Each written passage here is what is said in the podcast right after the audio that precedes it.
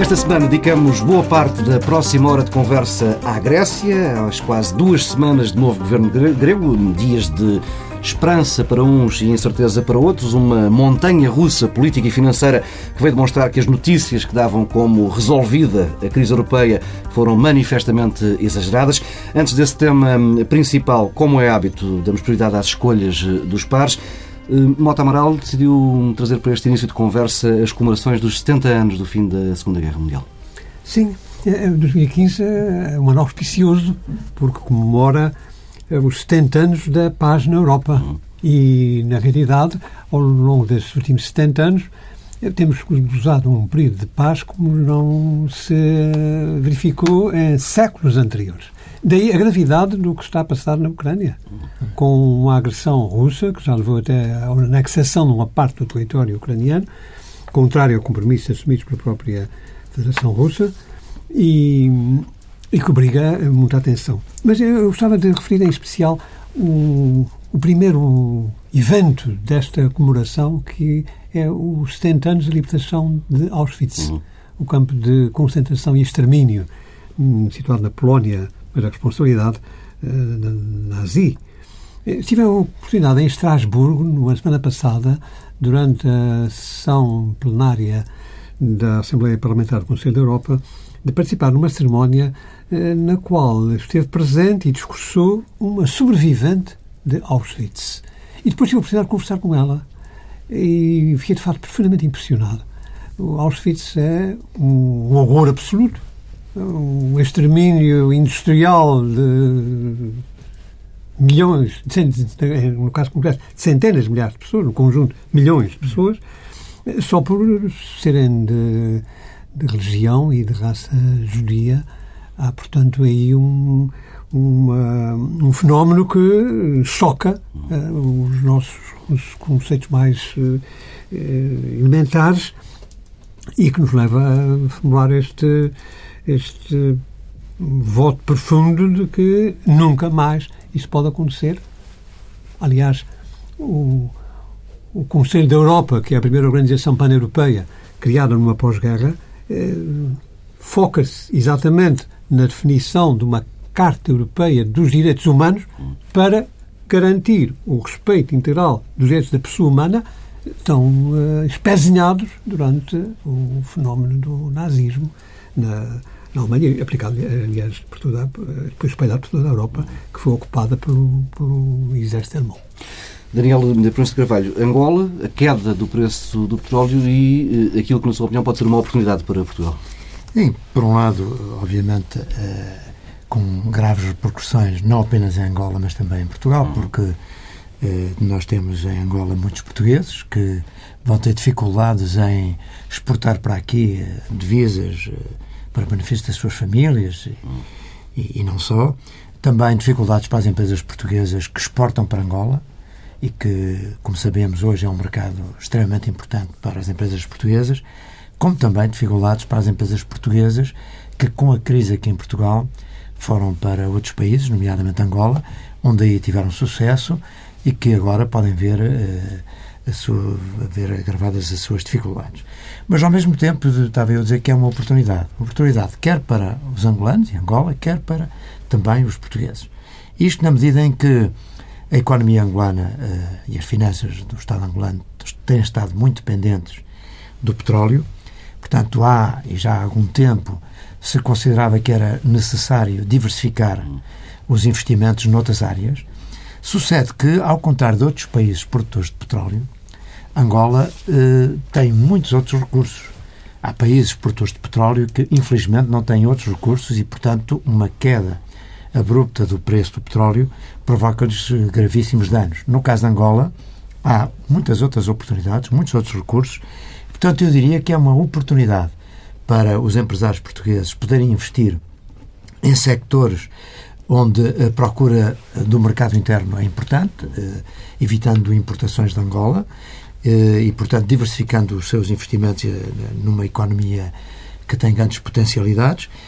E também, por outro lado, porque isso fará com que os dirigentes angolanos e a nova classe empresarial que está a surgir aí tenha a noção de que uh, o tempo das facilidades do petróleo está a terminar e que é, portanto, necessário olhar para outros sectores, investir noutros sectores, diversificar a economia de Angola. Portanto, é também uma oportunidade e era principalmente uh, é isso que eu uh, queria chamar aqui a, a atenção dos nossos ouvintes.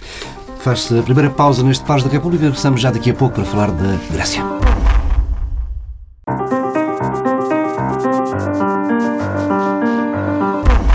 Regressamos com o tema central. Vamos falar da Grécia, de um momento histórico na Europa. É a primeira vez que um partido de extrema-esquerda, auto-intitulado de extrema-esquerda, eh, vai governar da Europa. Nos últimos dez dias eh, têm sido marcados por, eh, depois de algum silêncio das instituições europeias e dos outros governos nos primeiros dias a seguir às eleições, houve depois reações que foram alterando entre o medo e a esperança.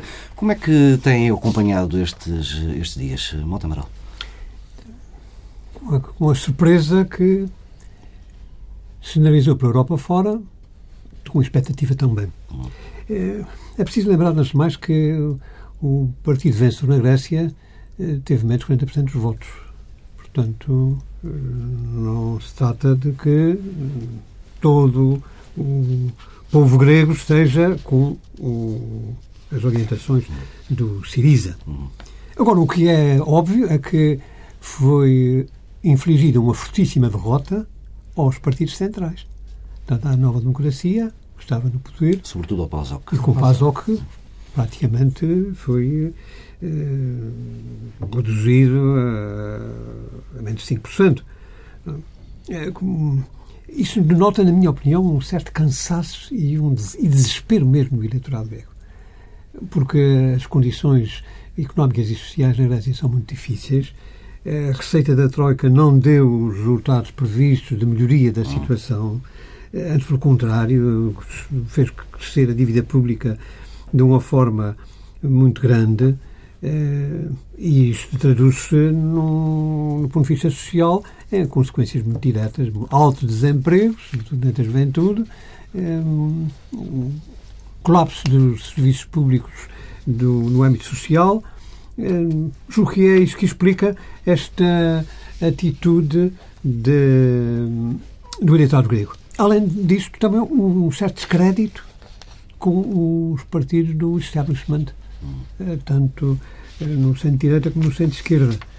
E e depois eh, essa coligação inesperada um de um partido que, que é, se intitula de extrema-esquerda e que vai associar-se com um partido claramente da direita, mas da direita nacionalista, não é sequer uma direita sim. qualquer, é uma direita nacionalista e fortemente afirmativa nesse domínio. Partilham claro, apenas o, a, o, a, a, a rejeição da austeridade. A rejeição da austeridade, isso sim.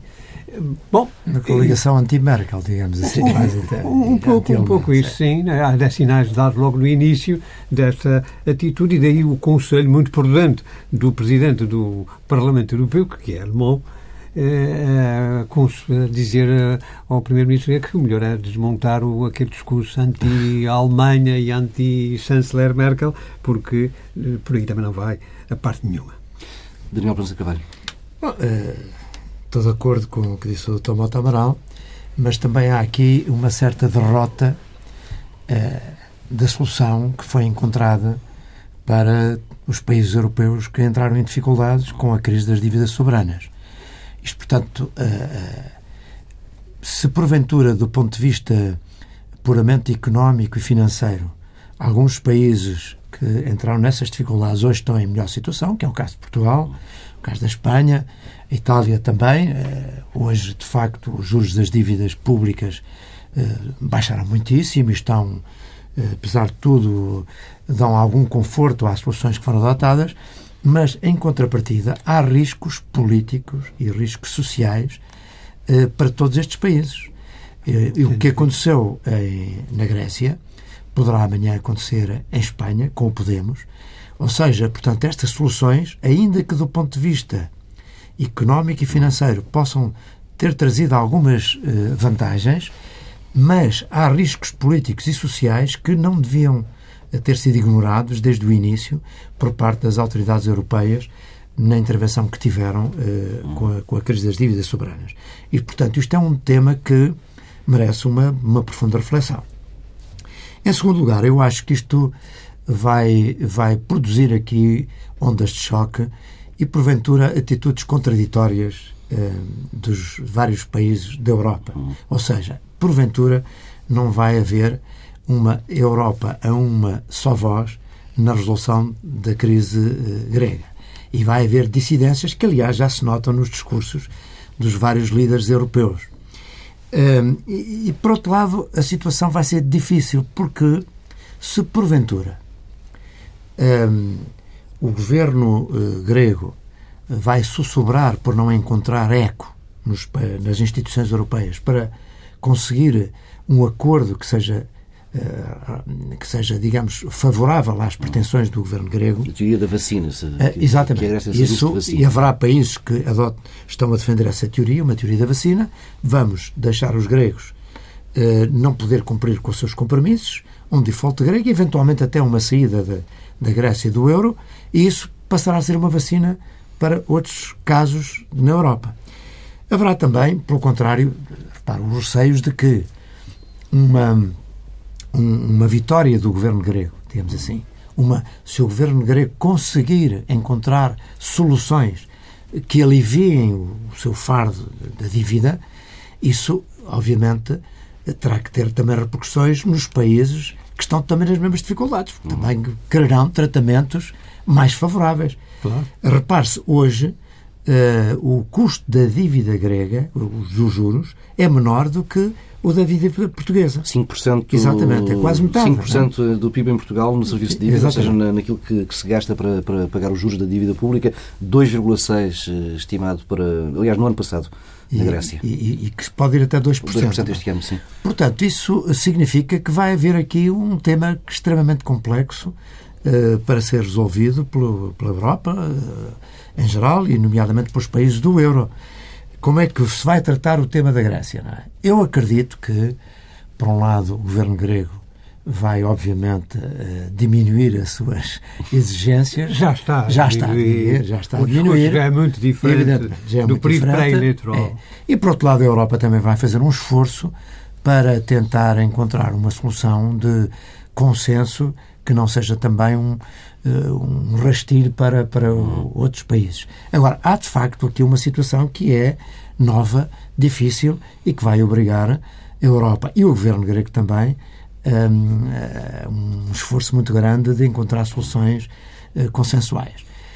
Por outro lado, também a verdade é que com a nova política do BCE de injetar dinheiro nas economias europeias, já há aqui também uma transformação, já há uma mudança. Há o plano Juncker é. de investimento também. São, são sinais de, de, mudança? Podemos estar a, a, assistir a uma viragem de, de rumo? Eu acho que, mesmo antes desta crise grega, já havia a noção de que se tinha ido longe demais em políticas uh, de austeridade e que era necessário, porque não resultaram. Hum. E, e, e o confronto com os Estados Unidos evidenciou muito essa diferença, em que enquanto os Estados Unidos seguiram uma política de meter dinheiro na economia e não seguir uma via de austeridade, e, e eles saíram da crise, têm hoje já um crescimento sólido, têm uma taxa de desemprego que é menos de metade da europeia. Portanto, as soluções adotadas pelos Estados Unidos tiveram sucesso. Em contrapartida, as soluções adotadas pela Europa não tiveram sucesso. Nem sucesso económico e um insucesso político e social. Porque, na verdade, a Europa criou aqui divisões internas muito fortes, criou aqui um sentimento de muitos países eh, anti-Alemanha, não é? Portanto, eh, criou dissensões dentro da própria União Europeia com, com, feridas abertas que não se sabe quando é que vão sarar, enquanto que nos Estados Unidos isso não aconteceu. Portanto, houve já eh, a consciência de que as políticas não estavam a sortir os efeitos eh, que se previam e uma mudança de política, eh, com também o resultado das eleições europeias. Por um lado, o BCE, por outro lado, a Comissão Europeia, eh, com investimentos e, a, e, a, e, a, e, o BCE com compra dívida, de dívida pública. Portanto, políticas já de mudança na Europa. Doutor Marola, acredita que podemos estar, de facto, num momento de, de viragem? Acho que sim. É inquestionável que. Continua a haver resistências. Há, há resistências, isso é evidente. Mas uh, o sinal é dado com a posse da nova Comissão Europeia. A Comissão Europeia aponta como objetivos o crescimento e o emprego e a austeridade é dada como uma fase ultrapassada. Aliás, o discurso do próprio governo português neste momento vai nesse sentido. Mas o discurso, o discurso da, anterior, da anterior comissão... E não a austeridade. A austeridade considera que resolveu o problema e agora vamos passar para a fase seguinte. Mas o crescimento e o emprego esteve sempre na agenda ao longo destes anos. Bom, sobre isto... Sobre isto Teve num, num discurso num sem discurso... consequências nenhumas práticas. Sim, sim, sim, sim, exatamente. A esse respeito até, ainda hoje, um dos jornais publica o público, um, um artigo da Comissária Europeia eh, do Emprego, a Comissária Thyssen, no qual ela refere que o, as medidas para promover o emprego, sobretudo o emprego jovem, afinal não deram resultado. Estamos há dois anos nisso, não deram resultado. Não sei quantos, eh, quantos uh, conselhos europeus especiais, extraordinários sobre a matéria, não deram resultado. E ela vem agora propor um, uh, um reforço dessas medidas e uma antecipação de fundos europeus para os uhum. governos nacionais poderem promover as tais medidas de criação do emprego. É, é, o problema do desemprego é um dos problemas que está a minar a própria confiança dos cidadãos nas instituições europeias. As instituições europeias, que cada vez vieram a absorver mais poder, sobretudo a partir da instalação da moeda única, eh, afinal, não solucionam os problemas que afetam os, cidadãos europeus. Daí o descrédito das instituições, Continuamos a, ter um problema a, a, grande, a grande abstenção nas eleições europeias e a necessidade de uma resposta. Eh, o, o, a intervenção do, do Banco Central Europeu na defesa do euro. Agora, no combate à deflação, Sim. à deflação que ataca mesmo na própria Alemanha, porque a Alemanha já, já esteve, do ponto de vista económico, em melhores dias que agora está. Nota-se que há aí uma falta. No fundo, até o, o vice-governador do, do Banco Central Europeu, Vítor Constantes, veio reconhecer, segundo dizia o jornal desta semana, num discurso no Estado de Cambridge, que o problema é o problema de falta de procura. Porquê? Porque o tem dinheiro. Foi, o dinheiro foi-lhes retirado com as exigências das, eh, da, tributárias, em Portugal isso é muito sensível, e, portanto, não, não, não circula dinheiro, não há procura. Eh, a crise é uma crise de deflação, de baixa dos preços. Agora, agravada até com a baixa do preço do petróleo, que ainda atira mais para baixo os preços em geral. Sem que haja, com isso, um incentivo à exportação, porque, enfim, talvez já sejamos. Eh, noutros países também se nota o, as mesmas dificuldades, os mesmos problemas. Por isso é que o, da parte dos Estados Unidos há um alerta, atenção, a Europa está, está a União, a União Europeia e a, e a zona do euro de uma forma especial, estão, estão a transformar-se num problema para o crescimento global. Obama, Obama é teve, de resto, palavras muito simpáticas em relação à vitória do Siriza. Bom, esse, esse, é o outro aspecto que me parece que convence melhor, e nesse ponto é o encontro do que disse aqui o Dr. Proença de Carvalho há pouco. É que uh, a atitude no, frente aos resultados das eleições gregas e ao novo governo grego uh, tem variado, sim senhor, há de facto uma atitude de resistência, mas uh, há sinais de, de, abertura e de compreensão uh, que se notam nas declarações do Ministro das Finanças francês, do Primeiro-Ministro italiano. Sim. São dois países pesados, os países fundadores foram, da foram crescendo esses sinais ao longo do, do, da até, semana. Até os, o Reino Unido, bem, embora de facto o Reino Unido seja um país assim com uma situação peculiar porque não faz parte do euro, mas também deu assim um sinal. Ah, o apoio ao Obama, mas mesmo para Obama é muito bom dar, sem dar receitas para a Europa porque senão lhe sai do, do bolso. Não, mas há, há, um tema estratégico para os Estados Unidos que, que, que é relevante. É porque, repara, houve alguns sinais, depois, enfim, moderados, de que a Grécia se poderia aproximar uh, da, da, Rússia, não é? Ainda hoje já houve a uh, de que não vão procurar financiamento junto de Moscou. É, mas, uh, mas portanto, quer dizer, ali, para o próprio, do ponto de vista geoestratégico, também uh, a Grécia pode jogar um, ali algum papel no sentido de querer distanciar-se da União Europeia e da NATO numa aproximação a países que, que revelam alguma hostilidade ao Ocidente, não é? Claro. Portanto, isto também é um tema que Obama provavelmente tomou em consideração. E, e, a, e a esquerda radical é muito anti-americana. Isso não está até mesmo entre nós, não é? Portanto, uma, uma certa dose de anti-americanismo primário, digamos, claro. com tudo que vem da América, tudo que se fica à América é preciso atacar. Ora, uh, esta atitude uh, do governo grego sobre a questão uh, de não ir procurar financiamento à Rússia que certamente teria também na semana não com grandes disponibilidades para financiar claro. quer que seja, um, já denota a tal modificação do discurso. O discurso não é o mesmo, não se fala em perdões de dívidas, em novos haircuts e, e coisas, coisas assim no género. Não, fala-se em encontrar uma fórmula que eh, permita com que a economia grega produziu o suficiente para pagar os seus credores eh, em termos aceitáveis solução, e que não, que, que não é, sufoque. Uma solução viável é a palavra que tem sido utilizada. Mas, mas a esse respeito eu fiquei muito impressionado com, ao ler ontem numa edição, na edição online do, do Der Spiegel, um editorial no qual eh, se falava na necessidade de acolher o que, ouvir o que dizem os gregos, ouvir o que dizem os gregos.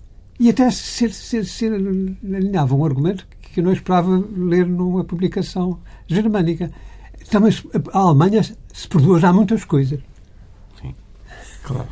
Não, não, não, esperava ler este argumento num, num, num, jornal, numa publicação tão respeitada, eh, tão conspícua como é o Der Spiegel na Alemanha. Portanto, há sinais de que ninguém quer um, um fazer sangue na Europa e que não, não há vantagem nenhuma em incendiar a União Europeia, nem também demoli-la, começando por demoli-la, correndo com a, eh, com a, eu, eu penso que a Grécia para fora do euro. Bom, eh, eu penso que eh, as propostas que estão a ser avançadas pelo Ministro das Finanças grego é muito difícil que possam ser aceitos pelas instituições europeias, justamente porque outros países eh, reivindicariam soluções idênticas. Agora, provavelmente, encontrar-se-á um consenso no sentido de alargar os prazos da dívida, diminuir ainda mais os juros, nomeadamente do primeiro resgate, e outras medidas uh, semelhantes. Mas vai haver uma dificuldade muito, grande, julgo eu. E a dificuldade vai ser em aceitar as medidas que o governo grego anunciou uh, de política interna. Ou seja, no fundo, de repor o salário mínimo, repor, repor as pensões, para, voltar a contratar os funcionários públicos despedidos. Como é que a Europa. Travar as privatizações. Exatamente. Como é que a Europa vai facilitar, digamos, o cumprimento da dívida e, simultaneamente, não uh, exigir medidas de, de reestruturação da, uhum. economia, da economia grega, das tais reformas estruturais, que eles continuam a insistir que, que é necessário levar a cabo, ainda em Portugal, quer eh, a União Europeia, quer o FMI, continuam a dizer que nós não fizemos as reformas que tínhamos que fazer. Portanto, há aqui um tema que vai ser uh, complexo, não é? Não, isso de reformas estruturais é, um, é, também uma espécie de estribilho que é constantemente utilizado para pôr em sentido os governos nos diversos países. E a partir da altura é preciso também dizer que nós não estamos dispostos a esta, a este tipo de conversa. O próprio governo português ainda recentemente se manifesta contra as observações formuladas pelo FMI acerca de, de, de dados da situação económica e financeira e social em Portugal eh, este, este tipo de discurso não, não parece aceitável. Agora, há um ponto sobre o qual é preciso olhar com atenção, é que o governo grego se compromete a obter um saldo primário positivo e se compromete a fazer aquilo que, pelos vistos, os governos não tiveram coragem de fazer. Foi uma profunda reforma fiscal que acabe com a evasão e com a fraude que, pelos vistos, é endémica. É, ainda, no, ainda, não explicou bem, ainda não explicou exatamente como é que lá, irá lá, conseguir fazer isso na Não, isso é verdade, mas... não, não, não, está explicado. E resta saber também como é que isso se, aplica na prática. Mas que apresenta-se objetivo, apresenta. Uhum. E a tal, o afastamento do tal, de, do, de, uma, espécie de nomenclatura que dominava a cena política grega, através da derrota dos países, do, dos partidos do establishment, eh, talvez eh, crie condições para que isto aconteça. Temos aqui uh, mais um palco onde estão em jogo dois poderes, o poder económico e o poder político. O, Primeiro-Ministro italiano Matteo Renzi dizia ainda ontem uh, que tem em comum com, o homólogo grego, com, Alexis Tsipras, precisamente a ideia de devolver à política a possibilidade de mudar uh, as coisas. Será isso de facto que está aqui em causa ou estamos mesmo perante uma, um conto de crianças, como disse o nosso Primeiro-Ministro? Daniel? Bom, uh, vamos lá ver. Uh, apesar de tudo, todas as medidas que foram tomadas pelas instituições europeias foram decisões políticas. Não creio que tivessem sido ditadas por um poder económico. De resto, o, nomeadamente o poder eh, financeiro na Europa, dos bancos, eh, diminuiu extraordinariamente, porque uhum. todos os bancos entraram em situações extremamente difíceis. Uh, primeiro com a crise económica que se desencadeou em 2008 e depois com a crise das dívidas soberanas, em geral, os bancos da União Europeia tiveram grandes dificuldades. Mas também receberam boa fatia da ajuda. Justamente, ah, sim, mas, sim. mas, também, mas, maneira. Mas, mas saíram fragilizados, sem dúvida. É? Uh, eu aí não, não vejo que que aí essa crítica não me parece muito Mas agora muito acertada. Aliviar, uh, agora o que há o que há sem dúvida é, e isso que é quase comum a todas as democracias é de facto uma debilitação do poder político. Uh, por várias razões por a emergência de outros poderes que se tornaram fortes. E hoje de facto governar é muito difícil. Fazer as tais reformas que eu acho que é necessário fazer. Porque uh, a Europa tem um problema de competitividade. Nós vivemos numa globalização e, de facto, eh, com, com alguma rigidez que, os, em geral, uma rigidez social, política, económica, a Europa tornou-se menos competitiva do que outros, uh, do, do, que outros sectores do, uh, internacionais, do que outras economias mundiais. E, portanto, é necessário fazer reformas que voltem a dar competitividade à Europa. Uhum. E essas reformas, em muitos casos, atingem direitos instalados, direitos adquiridos. Mas eu acho que essas reformas também só podem ser feitas num período de prosperidade. É muito difícil, é impossível fazer reformas desse tipo uh, em períodos de grande dificuldade, de grande austeridade. Acho com certeza. Portanto, primeiro, eu acho que era fundamental retomar um crescimento económico e aí com algumas políticas ativas de, de procura, eh, de estimular a procura, nomeadamente países europeus que têm ótimas condições para isso. Não é compreensível que a Alemanha, com a situação económica e financeira que tem, que se financia a custo zero, não é, não é admissível também, que mantenha uma política de austeridade também interna. Ou seja, devia fazer muito mais investimentos em infraestruturas, Uh, dinamizar a procura para poder, uh, poder ajudar a economia europeia. E então, sim, com uma economia em crescimento, com taxas de desemprego muito menores, seria possível fazer estas tais reformas estruturais. Uh, criar menos rigidez no emprego. Agora, como é que é possível fazer uma reforma, por exemplo, da, da legislação laboral de muitos países que têm grandes rigidezes e que, sem dúvida, que são entraves ao crescimento económico, mas com períodos em, com taxas de desemprego como aquelas que nós temos, não é? É impossível. Uh, Deixe-me deixe fazer aqui uma observação. Hum, a globalização é dada como realidade incontornável. Sim. E nós temos que eh, preparar-nos para a competitividade nesta, neste mercado global. Ora bem, é preciso também perguntarmos-nos se uma parte da globalização não tem de ser a globalização da proteção da pessoa, da proteção dos trabalhadores, que marca claro e caracteriza a União Europeia, o, o, o, o, sistema europeu, o modelo social europeu. Pergunto eu, porque é que, ainda há dias, numa intervenção que fiz no Conselho da Europa, falava disso, na presença do, do diretor do, da Organização Internacional do Trabalho. Porque é que as leis e as convenções internacionais que protegem os trabalhadores não se aplicam nos países para onde o investimento dos países desenvolvidos se transferiu? Porque é que não se faz para que na China, na Índia, na Indochina, na Indonésia, na Indonésia, no Vietnã, se aplicam princípios aqueles que nós aplicamos nos nossos países. Eh, a globalização não pode ser apenas globalização da exploração do, do, do, do, do trabalho e dos recursos Isso é um naturais. bom tema, era um bom tema aqui de conversa. Ah, mas, mas, e, e, talvez ah, aqui o Paulo Tavares possa... A globalização dos direitos humanos é também um não, tema fundamental. Eu, eu estou de acordo, mas a única forma de eh, combater isso seria também voltar a uma certa política autárcica dos blocos. Isto é, por exemplo, a União Europeia criar barreiras uh, à importação de bens e serviços de países que não cumprem essas, essas regras, não é? É a única forma que poderíamos combater, porque nós, obviamente, não poderemos impor a esses países e esses blocos os nossos, as nossas concessões. Agora, eu acho que tem que haver aqui talvez um meio termo, não é?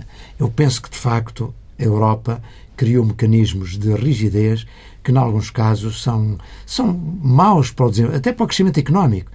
se a legislação laboral é muito rígida, isso significa que há entraves ao investimento. Mas houve grandes, se... grandes abrandamentos neste domínio em muitos países, mas... começar na Alemanha, feito até por um governo do, do SPD. Sim, mas, é, pois, apesar de tudo, eu penso que ainda há muita coisa a fazer. E, e, e não nos esqueçamos que, por parte do emprego criado na Alemanha nos últimos tempos, é emprego precário e obriga as pessoas a terem dois empregos para conseguirem sobreviver. Daí a importância do salário mínimo estabelecido agora por este governo da grande coligação e bem recentemente, por imposição do, de, em, vista dos resultados negativos do que se estava a passar. Mas, em todo caso, não há dúvida nenhuma, doutora Esse, esse tema da globalização dos direitos humanos é também um grande tema. Claro. E a esse respeito, é bom que se, que se tenha em conta que o, as exigências sobre, em, de combate ao dumping social e ao dumping ecológico deviam ser prioritárias nos países desenvolvidos. Será certamente um problema mais complexo de resolver do que a crise na Europa. Uh, haveremos de voltar uh, a esse assunto. Ponto final, parágrafo aqui no, nesta parte mais substancial do Paz da República. Regressamos já daqui a pouco com as sugestões.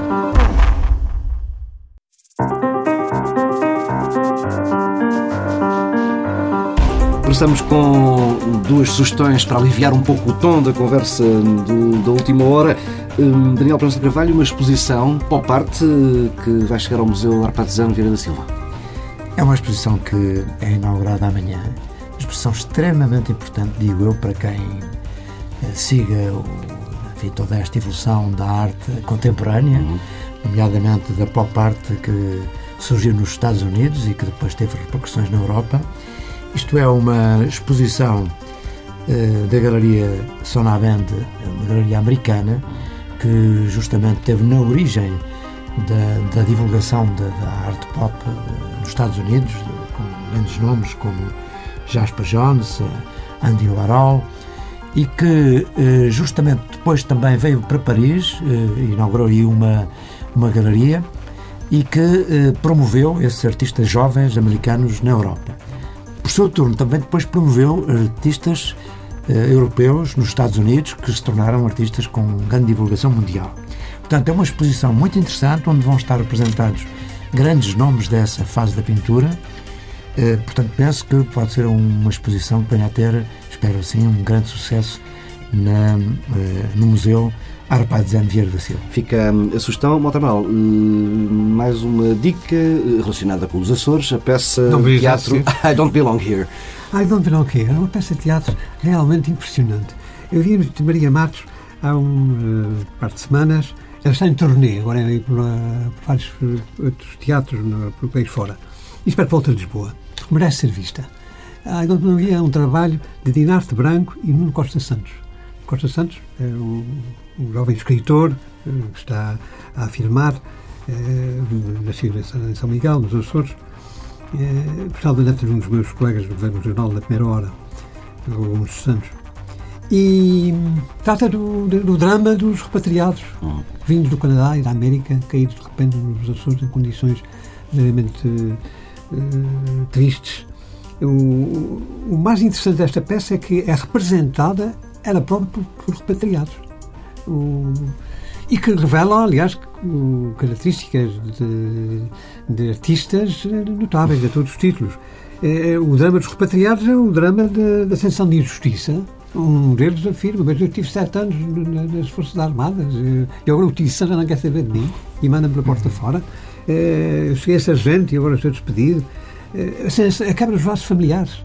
Porque muitos deles têm famílias, bem, deles têm famílias lá, mulheres e filhos, e netos até, alguns, em alguns casos, e de repente, por uma falta cometida há muitos anos atrás, repentinamente são expulsos. É, em certos casos, esta, estas medidas tocaram um ponto fulcral também no respeito pela pessoa humana, que é ter aplicação retroativa. Eu vejo com aplicação retroativa. Isto é absolutamente inaceitável, de, de todos os modos. É, a rejeição no novo meio, as pessoas que não também é representados lá, como, como, até como. É comovente, tem graça, mas é comovente. As pessoas são rejeitadas. Os seus familiares nem, nem se querem ver, não fales comigo se me vis na rua, diz lá uma das personagens. É, e depois a falta de enquadramento. São pessoas que saíram dos Açores em crianças, eh, alguns ao colo ainda, eh, nem sabem falar a língua. Aliás, a peça é falada em inglês. eh, sem legendas, anuncia lá o programa. Eh, e, o, e depois chegam de repente, não têm ponto por onde se encontrar, vivem num, numa espécie de gueto, formado por eles próprios, falando aquela língua que eles sabem falar. É de facto um, um verdadeiramente, temos que qualificar como sendo um espinho na carne nas nossas relações amistosas com os Estados Unidos e com o Canadá porque essas pessoas foram do, saíram dos Açores eh, em crianças, eh, se porventura se deformaram e se perderam, porque enfim, não foram expulsos por ter andado a dar milhas pumas nos caminhos, com certeza, isso é evidente. Eh, foi lá nessas sociedades da periferia das, dessas pequenas cidades americanas onde se fixaram as comunidades portuguesas oriundas dos Açores eh, portanto, rejeitá-las, devolvê-las a, a, uma origem na qual elas não se identificam, é de facto um problema que merecia respeito e consideração, mesmo pela parte das entidades americanas e canadianas. E com estas duas sugestões eh, fica por aqui, Pares da República. Até para a semana.